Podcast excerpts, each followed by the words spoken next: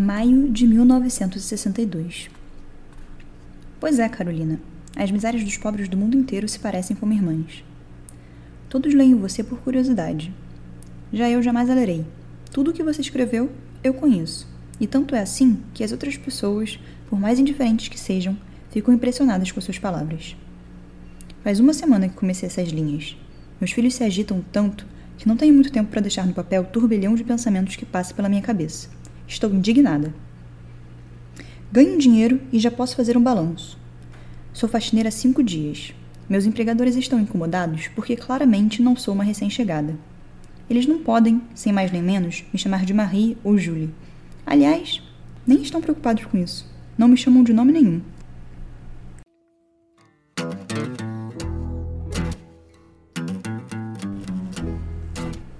Olá, eu me chamo Yasmin Tirana e esse trecho que eu acabei de ler para vocês é parte da minha indicação de hoje, do livro Cartas a uma Negra, de Françoise Egar.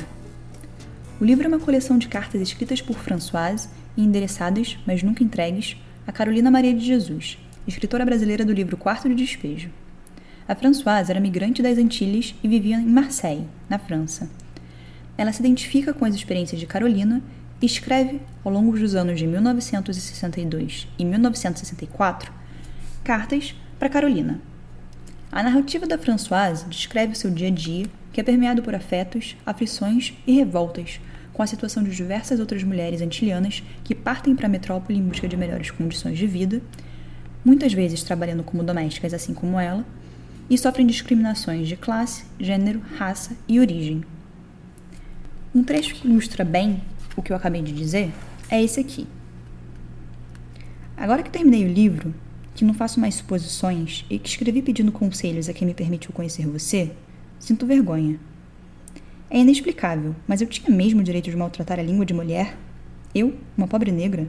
Tinha eu o direito de dizer coisas bonitas em um francês meia-boca? É isso que me preocupa. Os particípios irregulares vão embora justo no momento em que estou escrevendo uma frase, Ouço então um imenso clamor e um monte de gargalhadas. A multidão diz: Ela foi corajosa, tendo só o diploma do curso primário. Que atrevida! Bom, o fato é que a Françoise supera esse sentimento e publica vários outros livros. Esse, no entanto, é publicado póstumamente.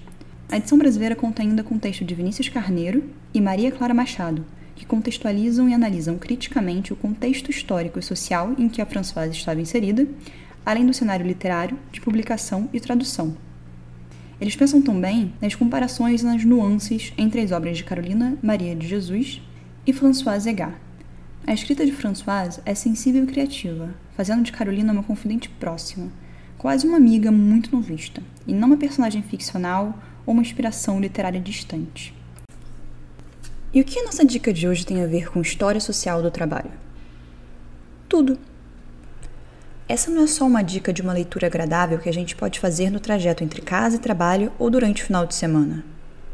Esse livro é um registro histórico que traz uma história potente de uma mulher negra, migrante e trabalhadora doméstica que foi pensado e escrito inteiramente por ela. A história de vida da Françoise se assemelha com a de várias outras trabalhadoras domésticas em diversos pontos. Mas ela também é muito única em vários sentidos, e é por isso que esse relato é tão incrível. Aproveito a deixa para te perguntar: quantas histórias escritas por trabalhadoras domésticas você conhece, ouvinte? Compartilhe com a gente a sua resposta, as suas opiniões e os seus comentários lá nas redes sociais do Lente. Bom, esse foi o Vale a Dica dessa semana. Fiquem ligados que em breve o Lente voltará com mais indicações culturais. Obrigada!